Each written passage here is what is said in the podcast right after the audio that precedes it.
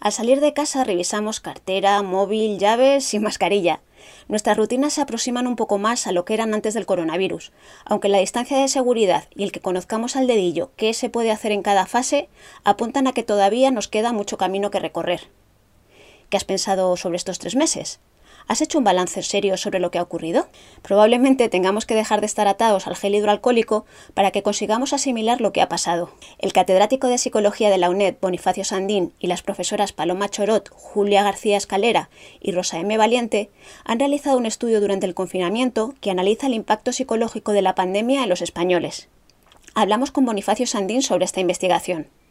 Este es el episodio número 23 del podcast Nos Quedamos en Casa, producido por el diario El Mundo, al que habría que pensar en cambiarle el nombre, aunque yo ya a este le he cogido cariño. Soy Virginia Hernández y Daniel Cedín se encarga del montaje. En realidad es lo que llamamos un experimento ¿eh? natural, si quieres, ¿sabes? Es decir, que en lugar de ser un experimento de laboratorio, pues es un experimento natural. Es decir, que estamos en una situación en la cual pues, se dan unas circunstancias de confinamiento donde ni siquiera los niños podían salir. a la calle. Entonces, bueno, pues en, este sentido, pues sí que era una situación propicia para investigar cosas. El estudio se centra en los efectos negativos y positivos del confinamiento, y si quieres leerlo con más detalle, está disponible en Internet. Nosotros vamos a centrarnos en los aspectos positivos. ¿Cómo vamos a salir de todo esto? Ya, Sé que los buenos propósitos han ido perdiendo fuerza con tanta lejía. Queríamos ver hasta qué punto se podría, de alguna manera, dar, aparecer, obtenerse efectos que fueran positivos. Es decir, dentro de una situación negativa, ve si habría algún efecto positivo. Esto sería muy importante, primero, para conocer hasta qué punto pues, la gente se puede adaptar mejor o peor a la situación. Y por otra parte, también para ver si esto nos podría servir a nosotros o a otros grupos, etcétera, a nivel de prevención, a nivel de intervención, porque evidentemente son personas que serían más resilientes, más resilientes. Resiliencia es una variable de resistencia, eh, factores positivos, ¿no? Y en este sentido, por esto también eh, nuestra investigación eh, se centró como aspecto importante en investigar los posibles efectos positivos. Este aspecto era muy importante y sobre todo era muy importante porque, aunque nosotros hemos visto por aquí algunos informes que, que han salido y alguna publicación en el extranjero, pero no habíamos visto ningún trabajo sobre aspectos positivos. Y en cambio nos parecía muy relevante, nos extrañó ¿no? que no se hubiera hecho nada a este respecto.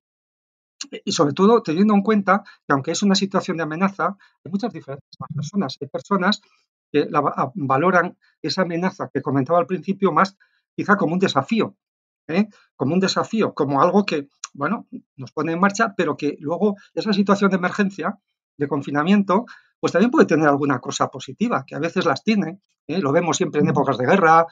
La muestra contó con la participación de 1.161 personas, residentes en todas las comunidades autónomas y de edades comprendidas entre los 19 y los 84 años. Entre lo positivo destaca el disponer de más tiempo, el darle más importancia a las relaciones personales y valorar lo que se tiene más que lo que no se tiene. El impacto positivo se relaciona con el ocio. Han valorado muy, como muy positivo el poder tener tiempo libre para uno mismo tener más tiempo libre. En la situación en que normalmente vivimos, a veces somos un poco autómatas, ¿no? Con tanto trabajo, etcétera, y estamos perdiendo sin darnos cuenta cosas importantes. Entonces, eso es un aspecto. Y otro, dentro del ocio, era descubrir nuevas aficiones y conductas y experiencias. A veces, pues, claro, una persona puede tener potencialidades que no explota, porque no tiene tiempo. El hecho de descubrir pues, nuevas aficiones, que antes no, conocía. Esto es un aspecto muy positivo y de, gran valor y que enriquece además a la persona. Y finalmente era el, también el que aprendieron a organizar mejor el tiempo libre, incluso para no aburrirse. A lo mejor en otras ocasiones se aburrían más, organizaban peor el tiempo libre. Esto en cuanto a ocio. otro aspecto importante, positivo, fue lo, lo, relacionado con personas.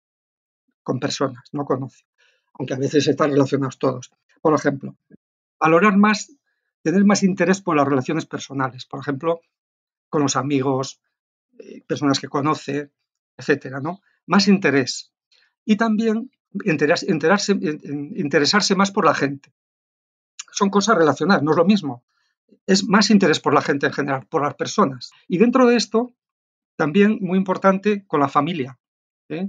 Eh, la familia, pasar más tiempo con la familia, disfrutar con la familia. Otro grupo de, aspectos positivos era lo relacionado con los valores. Por ejemplo, aprender a valorar más lo que tenemos. En lugar de estar siempre pendiente de lo que no tenemos, de lo que podemos comprar, de lo que tienen otros. Tenemos cosas a veces que no las valoramos. Bien, pues esto para mucha gente parece que era importante. Valorar cosas que antes no valoraban. Es aquello que decía Serrat en, esas pequeñas cosas, en esa canción, ¿no? Esas cosas cotidianas, pequeñas, una conversación, un tiempo, una reflexión, un momento. Todo eso eso pasaba desapercibido, ¿no? Entonces, esas cosas, esas pequeñas cosas que, o, cosas más grandes, no solo pequeñas, ¿no? Que antes no se valoraban, ahora se valoran. Y dentro de los valores también era valorar, y esto ha sido en, la mayor parte de la gente, ¿no? En mucha gente, las actividades al aire libre. Más allá de los cambios personales, Sandín destaca la importancia de tener identificados estos factores para que ayuden a la prevención o al tratamiento. En último término, lleva hacernos más humanos, ¿eh?